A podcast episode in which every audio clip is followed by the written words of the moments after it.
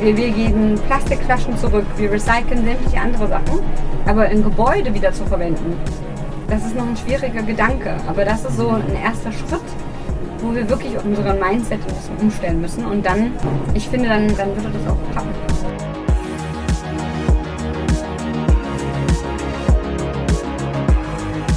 Es ist kaum zu erklären, wie wir teilweise mit Rohstoffen umgehen, sie einfach nur, weil sie zum Beispiel im Rahmen von einem Bauprojekt angefallen sind, kategorisch zu Abfällen erklären, ja, und dann irgendwo in einer, in einer Grube verfüllen, obwohl es eigentlich das gleiche Material ist, was nebendran abgebaut wird.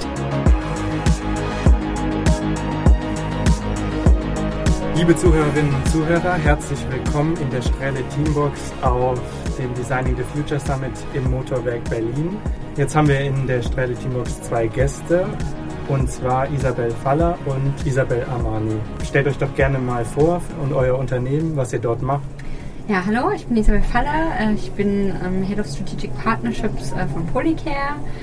Ähm, Polycare revolutioniert ähm, das Bauwesen. Wir haben ein ähm, kreislauffähiges Mauerwerksystem entwickelt äh, in Kombination mit einem zementfreien Baustoff und ähm, helfen so Projektentwicklern, Bauherren dazu, ähm, ihren CO2-Fußabdruck erheblich zu reduzieren, ähm, wenn es um den Rohbau eines Gebäudes geht. Und ich freue mich heute hier zu sein.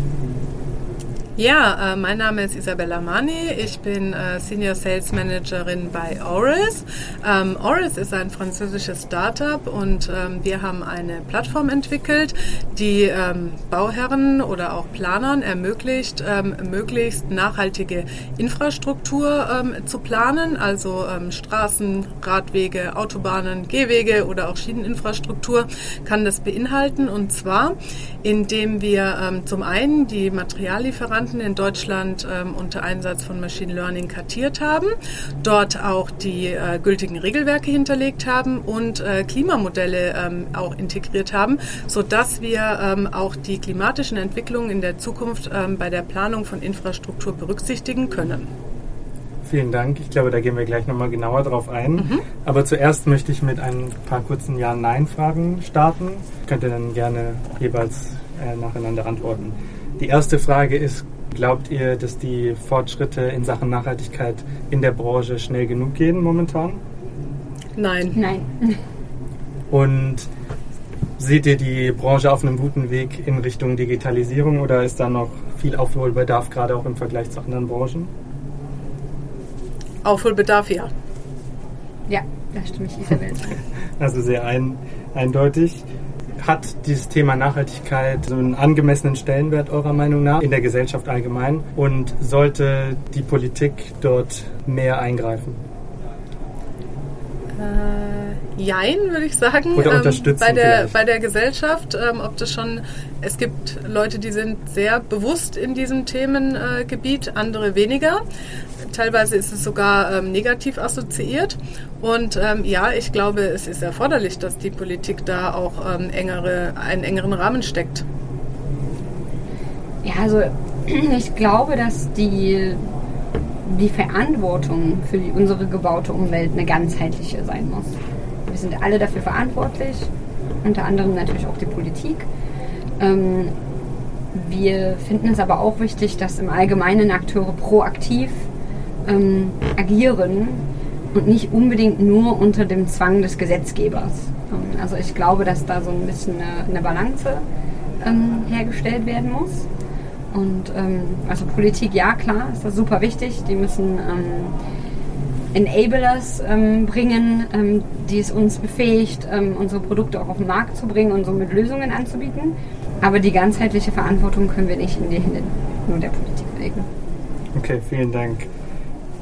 Jetzt möchte ich erstmal nochmal auf Polycare zu sprechen kommen. Und zwar haben wir hier ähm, ja die, das Future House of Innovation, eine Art Ausstellung, ähm, wo wir quasi mit allen Teilnehmerinnen und Teilnehmern hier und Unternehmen mit ihren Produkten und Lösungen ein gemeinsames imaginäres Haus bauen möchten. Und äh, ihr seid auch in der Ausstellung vertreten. Mhm. Was hat euch motiviert, hier mit eurem Produkt auf den äh, Designing the Future Summit zu kommen und Teil der Ausstellung zu werden? Mhm.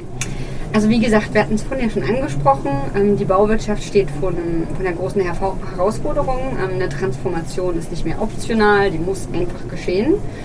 Und ähm, da, dafür werden eben konkrete Lösungen gefordert, ähm, die, ja, die diese Transformation vorantreiben können. Ähm, eines der größten Probleme ist ja die CO2-Emissionsausstoß, der aus dem Bausektor kommt.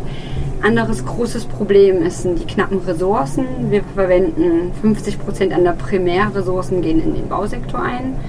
Und der dritte äh, Punkt ist der Abfall. Also über 35 Prozent des ganzen Abfalls ist ähm, auf den Bausektor zurückzuführen. Und unsere Lösung, ähm, ähm, die beinhaltet einen zementfreien Beton, Geopolymerbeton, der eben ähm, CO2 äh, bis zu 70 Prozent reduzieren kann. Also dafür eine konkrete Lösung anbietet. Ähm, und auf der anderen Seite ähm, auch eine Antwort für die knappen Ressourcen sein kann. Wir arbeiten mit äh, Rezyklaten, mit Nebenprodukten aus der Industrie. Ähm, Flugasche zum Beispiel, können aber auch mit kalzinierten Tonen arbeiten oder Schlacken. Ähm, und ähm, ja, beantworten somit die Frage äh, von den knappen Ressourcen, äh, die wir verwenden. Und der dritte Teil, ähm, und der, der hilft uns so ein bisschen den ganzen Kreislauf zu schließen, ist der Abfall. Und zwar sagen wir uns, dass wir ein System entwickeln wollten, das überhaupt keinen Abfall kreiert. Ähm, also davon abgesehen, dass wir den Abfall verwenden können in unserem Produkt, haben wir ein System konzipiert, was auf die Wiederverwendung ähm, designt wurde. Also unsere Bauelemente können bis zu 90 Prozent wiederverwendet werden. Die werden nicht gemürtet, nicht geklebt, die werden einfach aufeinander gebaut, ineinander gesteckt und können nach dem Lebenszyklus eines Gebäudes wiederverwendet werden. Und somit wird überhaupt kein Abfall entstehen. Und somit ähm, bieten wir eine ganzheitliche kreislauffähige Lösung an, die auf der einen Seite den Materialkreislauf schließt, aber auch den Gebäudekreislauf. Und deswegen sind wir da, weil wir denken, dass viele Leute das sehen sollten und damit bauen sollen. Ja, vielen Dank. Da hast du jetzt eigentlich schon die nächste Frage vorweggenommen, was eure Lösung so nachhaltig macht. Ähm, man sieht es oben sehr eindrücklich, ist auch eine ganze Wand aufgebaut mhm. mit, äh, mit den Geopolymerblöcken. Und jetzt würde mich interessieren, habt ihr schon irgendwelche Projekte, wo das verwirklicht wurde, wo diese neuartigen Blöcke genutzt wurden? Und welche Vorteile hat es quasi für alle Stakeholder, die beteiligt sind? Also wir, ähm, wir sind schon ein Stückchen auch im Game. Ähm, die Entwicklung von einem Bausystem, die passiert nicht in einem Jahr. Ähm, Sampler ist unsere vier, vierte Generation äh, Produkt, die wir jetzt im August gelauncht haben. Mit der dritten Generation haben wir schon ja, zahlreiche Häuser gebaut. In Ahrtal zum Beispiel in Deutschland. Wir haben ein Musterhaus auch bei unserem Produktionsstandort ähm, und im ja, südlichen Afrika. Und ähm, unser erstes Projekt für Sembla, für die vierte Generation jetzt, das startet nächstes Jahr im ersten Quartal. Ähm, in Kooperation mit dem Areal Böhler äh, in Düsseldorf wird dort ein zwei- bis dreistöckiges Bürogebäude gebaut. Ähm, und ja, da freuen wir uns sehr. Wir sind jetzt natürlich noch ähm, an den notwendigen Materialtests, die wir durchführen müssen für unsere Zulassung im Einzelfall für dieses Projekt ähm, und haben ja ganz viele Musterwände aufgebaut, so kleine Tiny House Sections. Also wir, wir wissen und wir sind sehr ähm, selbstbewusst, dass wir mit dem Produkt bauen können. Ähm, das Prinzip hat sich auch nicht geändert von dem vorigen Produkt und ähm, sind jetzt super gespannt, das wirklich in so ein echtes Kundenprojekt umzusetzen. Sehr schön. Wie seid ihr denn auf die Idee gekommen, äh, sowas zu entwickeln? Was war eure Motivation? Wir haben auch so ein bisschen im anderen Hintergrund gestartet. Ähm, wir wurden gegründet 2010 ähm, ähm, nach dem Haiti-Erdbeben, wo unsere Gründer eine Lösung finden wollten für die einheimische Bevölkerung, einfach wieder aufzubauen mit lokal verfügbaren Materialien und die befähigen, das selber zu machen. Also auch ein bisschen die Komplexität aus dem Bauen zu nehmen das wird ja oft sehr viel von Fachkräften gemacht ähm, und ja, selbst als Flutopfer zum Beispiel oder als Erdbebenopfer sitzt man dann eher am Rande und wartet auf externe Hilfe und das war so ein bisschen die Idee. Ähm, und haben somit ein kreislauffähiges Produkt erfunden, ohne, also zu diesem Zeitpunkt gab es das Wort kreislauffähig oder Kreislaufwirtschaft noch nicht so, wie wir es jetzt verwenden. Ne? Ähm, und das war die Idee und dann hat sich das nach und nach eben so entwickelt in diese Iteration. Und das Thema lokale Rohstoffe, ähm, Sekundarrohstoffe, die verfügbar sind, das ist immer noch ein Thema, ist ja jetzt auch so. Und ähm, das Thema Kreislauffähigkeit, dass wir eben mit den Ressourcen besser umgehen müssen, auf der Systemseite ja. und auf der Materialseite, der ist auch noch so geblieben. Ne? Ähm, das ist auch ein gutes Stichwort eigentlich. Kommt ihr denn genau an die Ressourcen ran, die ihr braucht? Weil du hast ja gerade beschrieben, mhm. es sind zum Beispiel äh, Abfallprodukte, die entstehen in der industriellen Produktion. Genau. Wie, wie kommt ihr daran und müssen zum Beispiel dann dort in Produktion spezielle Vorrichtungen äh, gebaut werden, die das quasi ermöglichen? Also wir arbeiten ja mit den Lieferanten, die ja, Stahlwerke, Kohlekraftwerke, ähm, die Nebenprodukte produzieren. Das Wort Abfallprodukt in Deutschland, das ist immer so ein bisschen problematisch. Niemand möchte mit einem Abfall bauen. Deswegen wir verwenden immer Rezyklat oder Nebenprodukte. Ähm, das hat ja auch ein bisschen was mit der Klassifizierung zu tun. Was du mit so einem Abfall machen kannst versus einem Nebenprodukt. Und wir haben einfach über die Jahre ein sehr starkes Netzwerk aufgebaut mit den Herstellern von diesen Produkten, die, ähm, ja, die diese Nebenprodukte tatsächlich einfach depon deponieren würden also selber auch ein Problem natürlich in ein paar Jahren haben. In Deutschland haben wir nicht sehr viel Platz, sehr teuer zu deponieren. Oder diese Nebenprodukte tatsächlich mehr downcycled werden. Also die landen dann, ja, wir haben uns vorhin Isabel drüber unterhalten, ne? halt unter den Straßen ähm, irgendwo, ähm, ohne dass wirklich ein, ein, ein langzeitiger Wert damit äh, geschaffen wird für ein Produkt, was eben immer wieder verwendet werden kann.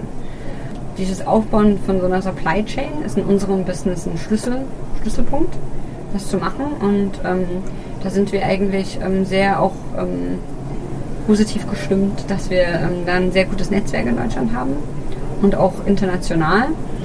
Ähm, weil, wie gesagt, Stahlwerke und Industrie, die gibt es überall. Klar, in Deutschland ist das jetzt ein Thema, da sind wir uns schon im Klaren, dass in 20, 30 Jahren das sich, sicher nicht gibt. Daher ist unsere Forschung und Entwicklung auch sehr darauf bedacht, ja. immer neue Rohstoffe ähm, zu finden, also Sekundärrohstoffe, mhm. Ähm, aber das ist so.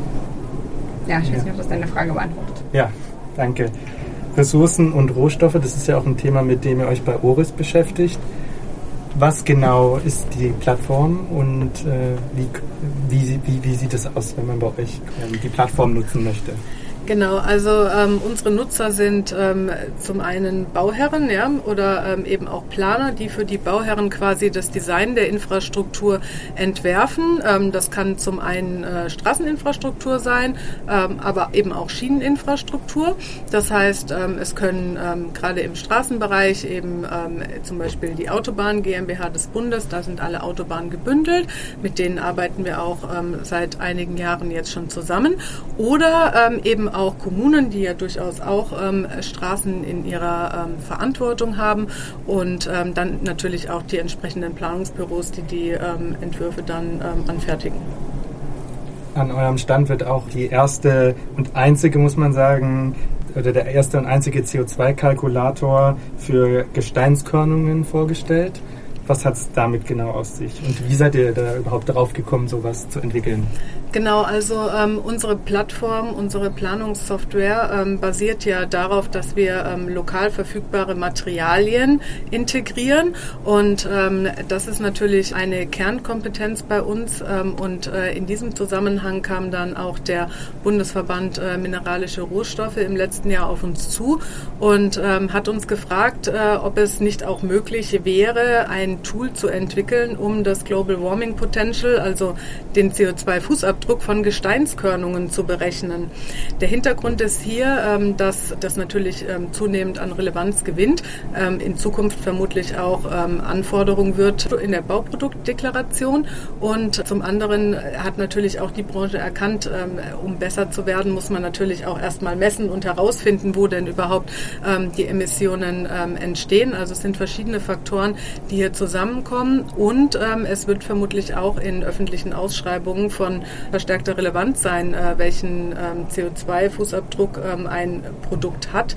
Ähm, kam jetzt gerade auch eine ähm, aktuelle äh, Studie zu raus, wo es darum ging, ähm, wie man CO2 mit einpreisen kann, also Schattenpreise in die Ausschreibung auch mit integrieren kann, um das eben auch äh, messbar zu machen, dass eben nicht immer das günstigste Produkt gewinnt, sondern dass die ökologischen Auswertungen da auch mit berücksichtigt werden. Ich glaube, das ist ein ganz äh, wichtiges Thema und ähm, ja, Ja, genau, da ähm, können wir das natürlich sichtbar machen, was gerade natürlich auch für die ähm, wichtig ist, die jetzt ähm, ganz aktuell schon investieren in E-Muldenkipper, in PV-Anlagen auf Kiesseen, ja, ähm, eigene Energie produzieren, nachhaltige Energie produzieren ähm, und damit natürlich auch einen geringeren CO2-Fußabdruck haben und ähm, diesen Vorteil im Moment eigentlich noch nirgends mit einbringen können, weil es nicht messbar ist. Und da denke ich, äh, liefern wir einen äh, großen Beitrag Beitrag mit dem äh, CO2-Kalkulator.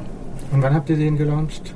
Ähm, vor zwei Monaten, also ähm, im September äh, 2023, äh, tatsächlich noch äh, ziemlich neu. Und ähm, interessanterweise sind es gerade auch ähm, aktuell die größeren ähm, Produzenten, die, ähm, ins, die großes Interesse daran auch haben und sogar auch schon fragen, wie können wir die Ergebnisse dann auch auf unseren Produkten aufdrucken, wie können wir das vielleicht auch sichtbar machen, dass wir hier was tun? Und ja, das äh, zeigt uns ja auch, dass das Interesse durchaus da ist ist und dass es inzwischen auch erkannt wurde, dass man sich über einen nachhaltigeren Produktionsweg, einen geringeren CO2-Fußabdruck auch profilieren kann am Markt. Und ich glaube, das ist schon mal ein ganz wichtiger Schritt.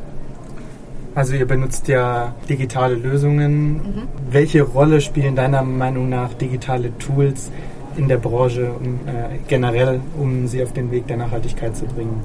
Ich glaube, das ist ähm, ein ganz entscheidender Faktor. Wenn man sich jetzt mal überlegt, man würde eine Straße bauen wollen, ja, dann würde ein Planer ganz normal zwischen den Standardaufbauweisen, die äh, normalerweise verwendet werden, ähm, eine aussuchen und so wird die Straße dann geplant. Ja. Da gibt's Regelwerke für, ähm, da wird ähm, kein, großes, äh, kein großes Aufhebens drum gemacht. Aber welcher Straßenplaner, welcher Bauherr kann zum Beispiel klimatische Entwicklungen in seine Überlegungen mit einbeziehen. Also wer von denen weiß, ob in dieser Region zukünftig Starkregenereignisse eine große Rolle spielen, ob ähm, die Infrastruktur Hitzeereignissen oder starken Frostereignissen voraussichtlich standhalten wird. Das ist etwas, das kann eigentlich ein Planer gar nicht leisten. Wenn man sich die deutschen Regelwerke anguckt, dann sind zig, wenn nicht hunderte verschiedene Kombinationsmöglichkeiten an Materialien möglich. Und ähm, dann müsste der Planer ja auch noch genau wissen, was in der Region für Materiallieferanten ähm, vorhanden sind und was die anbieten, um möglichst auch die Materialien auszuwählen, die ähm, möglichst geringe ähm, Transportwege haben und am besten auch einen geringen CO2-Fußabdruck. Das sind also immense Datenmengen, ja, die man hier alleine bei den Materialien, den Regelwerken und den klimatischen Entwicklungen berücksichtigen muss.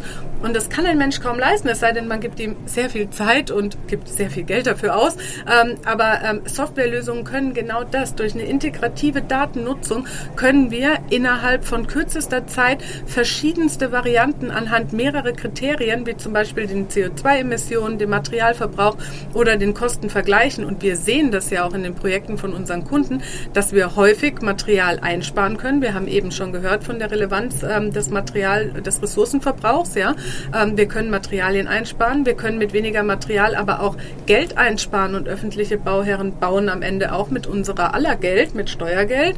Ähm, das heißt, auch hier können wir einen positiven Beitrag leisten und wir können eine resiliente und nachhaltige Infrastruktur ähm, errichten, wenn wir wir die zukünftigen Entwicklungen integrieren. Und ich denke, ähm, das heute nicht zu nutzen, diese Möglichkeiten, so große Datenmengen zu verarbeiten in kürzester Zeit, ähm, das ist eigentlich kaum noch zu vertreten im Jahr 2023. Also die digitalen Lösungen, die müssen auf jeden Fall ähm, stärker auch ähm, genutzt werden, mhm. denke ich. Jetzt haben wir viel gelernt über, wie die Baubranche digital vorankommen kann. Jetzt möchte ich nochmal von Polycare wissen, ist zugegeben eine große Frage. Wie sieht es denn in Bezug auf Baustoffe aus? Was würdest du sagen? Wie sieht die Zukunft des Baustoffs aus? Baustoff, ja. Also ich glaube, die, die Reise geht auf alle Fälle dahin, dass wir wissen, dass, ähm, dass es Alternativen zu, zu dem konventionellen Beton und zum Zement gibt. Und die Reise geht dahin, ähm, dass wir das eigentlich zum Standard machen nicht mehr optional ist, ähm, sondern dass das wirklich der Weg nach vorne ist. Ähm, der Zement ist ein unfassbarer CO2, also Klimakiller. Ähm, wir, wir wissen, wir haben uns vor, vor ein bisschen mehr als zehn Jahren Klimaziele gesetzt und wissen, dass in drei Jahren wir das Budget äh, im Bausektor von diesen Zielen ähm, ausgeschöpft haben werden. Und ähm, die ganzen ähm, Richtlinien, die, die eigentlich dafür irgendwann mal ins Leben gerufen wurden, also der Green Deal, die EU-Taxonomie, die gibt es. Und wir, wir denken, dass sie verschärft werden. Vor allem in Bezug auf das Baumaterial. Ne? Ähm, wenn man sich anschaut äh, von so einem Lebenszyklus und so einem Gebäude, die, diese grauen Emissionen, äh, wo eben der CO2, wo fast 50 Prozent des ganzen CO2 emittiert wird, ist im, in der Material, ähm, in dem Materialsourcing und in der Produktion. Und das sind, das hat alles nur mit, mit Baustoff und mhm. Material mhm. zu tun. Und daher ist für mich ähm, die Zukunft des Baustoffs ist zementfrei. Äh, wir müssen das alles ganz neu denken. Wir haben Rohstoffe um uns herum, was nicht unbedingt Primärrohstoffe sind, die wir verwenden können. Und die müssen wir besser integrieren in unsere Produkte und in unsere Gebäude. Mhm. Zustimmung hier. Ja, also ich könnte gar nicht mehr zustimmen. Ja, also ich muss wirklich sagen, ich finde das auch eine ganz tolle Lösung. Und es ist so, ja, wir müssen da hinkommen, wir müssen den Ressourcenverbrauch massiv reduzieren. Und es ist ähm, kaum zu erklären, ähm, wie wir teilweise mit Rohstoffen umgehen, ähm, sie einfach nur, weil sie zum Beispiel im Rahmen von einem Bauprojekt angefallen sind, kategorisch zu Abfällen erklären, ja, ähm, und dann irgendwo in einer in einer Grube verfüllen, obwohl es eigentlich das gleiche Material ist, was nebendran ähm, in der Grube abgebaut wird. Ja, das, es gibt so viele ähm, ja, Situationen, wo, wo das so schwer zu verstehen ist und wir müssen da besser werden. Ja, also ich, wie gesagt, ich könnte, könnte nicht mehr zustimmen bei diesem Punkt. Okay, ähm, du hast jetzt schon so viele Sachen angesprochen. Das hat äh, oder das passt perfekt auch zu unserer Leitfrage, die wir uns letztes Jahr äh, im Podcast gestellt haben. Da ging es nämlich darum, wie wollen wir bauen, planen und betreiben und welche Materialien sollen zum Einsatz kommen damit Nachhaltigkeit zum neuen Standard in der Branche wird. Dieses Jahr möchten wir diese Frage ein bisschen weiterentwickeln, deswegen möchte ich sie auch nochmal an euch beide stellen. Wir haben jetzt äh, knapp ein Jahr später. Es gibt viele neue Herausforderungen in der Baubranche, in der Immobilienbranche. Trotz der aktuellen Herausforderungen, die die Branche hat, wie können wir die Ziele der Nachhaltigkeit nicht vernachlässigen? Die Angst ist natürlich da, dass mhm. wir jetzt, dass wir jetzt sagen, hm, dann kann es mit der Nachhaltigkeit nochmal hinten anstehen. Mhm.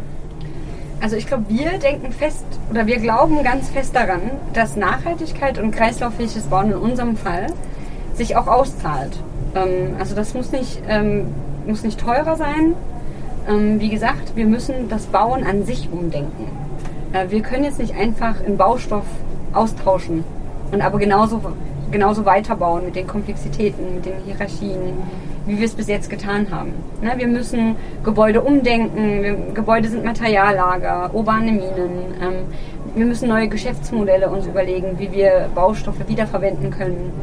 Ähm, und, und, das bedarf, glaube ich, ähm, viel Arbeit und auch ein bisschen Mut und Kollaboration, das zusammenzumachen. Mhm. Das kann nicht einer alleine und schon gar nicht ein kleines Startup.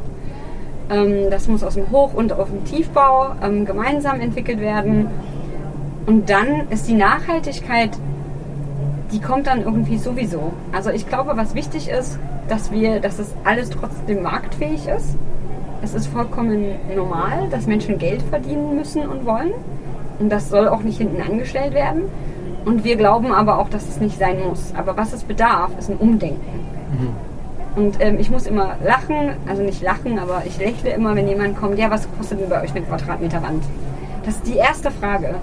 Und dann ähm, anzufangen, naja, man kann das aber nicht wirklich vergleichen, weil wir denken in ganzen Lebenszyklen und so ein Gebäude, ne, wir, wir geben unsere, wir, wir verwenden unsere, wir, wir geben Plastikflaschen zurück, wir recyceln sämtliche andere Sachen, aber ein Gebäude wieder zu verwenden, das ist noch ein schwieriger Gedanke, aber das ist so ein erster Schritt, wo wir wirklich unsere, ja, unseren Mindset ein bisschen umstellen müssen und dann, ich finde, dann, ähm, dann würde das auch klappen. Sehr schön. Ja, äh, ich würde sagen, ähm, nachhaltiges Bauen ist äh, alternativlos. Wir können nicht so weitermachen wie bisher. Und ähm, wenn man mal anschaut, was der Begriff Nachhaltigkeit eigentlich alles umfasst, dann ist es zum einen ähm, natürlich die ökologische Perspektive. Ja, wir müssen die planetaren Grenzen unseres Ökosystems achten. Es hat aber auch eine soziale Komponente. Also wir müssen auch so bauen, dass es, wir müssen für Menschen bauen, schadstofffrei bauen. Wir müssen die Auswirkungen begrenzen, ähm, die das Bauen auch auf die Menschen hat und die Baustoffe auf Menschen haben. Und die dritte, die genauso gleichrangig zu betrachten ist, ist die wirtschaftliche Perspektive. Und eine Lösung, die nicht wirtschaftlich tragfähig ist, ist auch nicht nachhaltig. Ähm, ich äh, mag es immer nicht, wenn es heißt, irgendwas ist nachhaltig und wirtschaftlich. Was ist denn das für ein Satz? Wenn es nachhaltig ist, ist es auch wirtschaftlich und dann ist es auch wirtschaftlich tragfähig. Und wir sehen das in unseren Projekten regelmäßig. Wenn wir nachhaltige Aspekte berücksichtigen und den Ressourcenverbrauch begrenzen, begrenzen wir doch auch die Kosten. Das heißt, ähm, dann haben wir doch auch einen wirtschaftlichen Vorteil daraus. Wenn wir Sekundärrohstoffe einsetzen, ja, dann müssen wir sie nicht primär abbauen. Auch das hat doch Vorteile. Wir müssen sie nicht entsorgen. Also es gibt so viele Beispiele dafür, wie, für, wie wir vom Denken in Zyklen und in, ähm, in nachhaltigen Szenarien mit begrenztem Ressourcenverbrauch auch wirtschaftlich profitieren können. Und ich denke, um nochmal auch auf den CO2-Kalkulator zurückzukommen, warum sollen diejenigen, die investieren in nachhaltige Technologien nicht auch davon profitieren, dass sie das sichtbar machen können? Warum sollen sie keinen Wettbewerbsvorteil genau daraus haben? Also meiner Meinung nach gehört Wirtschaftlichkeit und Nachhaltigkeit nicht nur per Definition zusammen, sondern wir müssen das auch zusammen denken und alle gemeinsam zusammen leben. Und das ist hier ein schönes Beispiel. Hier sehen wir so viele verschiedene Firmen, die das für sich erkannt haben und die das in den verschiedensten Bereichen und in den verschiedensten Facetten ähm, erlebbar machen, ähm, dass ich denke, wir sind auf jeden Fall auf einem guten Weg. Vielleicht manchmal ein bisschen langsam, aber wir sind auf einem guten Weg und ähm, ich glaube ganz fest dran, dass sich ähm, jede nachhaltige Lösung durchsetzen wird. Mhm. Das ist doch ein schönes Schlusswort. Also vielen Dank, Isabel Faller von Polycare und Isabel Armani von Oris. Schön, dass ihr im Podcast wart. Danke dir. Äh, und schön, Danke. dass ihr bei Design the Future seid. Vielleicht bis zum nächsten Mal. Ja, danke. Ciao. Dankeschön. Liebe Zuhörerinnen und Zuhörer, das war Designing the Future auf Stimmfang, live aus der Strähle Teambox. Vielen Dank fürs Zuhören. Wir haben noch weitere spannende Gäste und deren Perspektiven eingefangen. Wir freuen uns, wenn Sie auch beim nächsten Mal wieder mit dabei sind, um zu erfahren, wie weitere Personen aus dieser Branche, vielleicht auch ganz anders, über die Fragen der Zukunft denken. Bis zum nächsten Mal.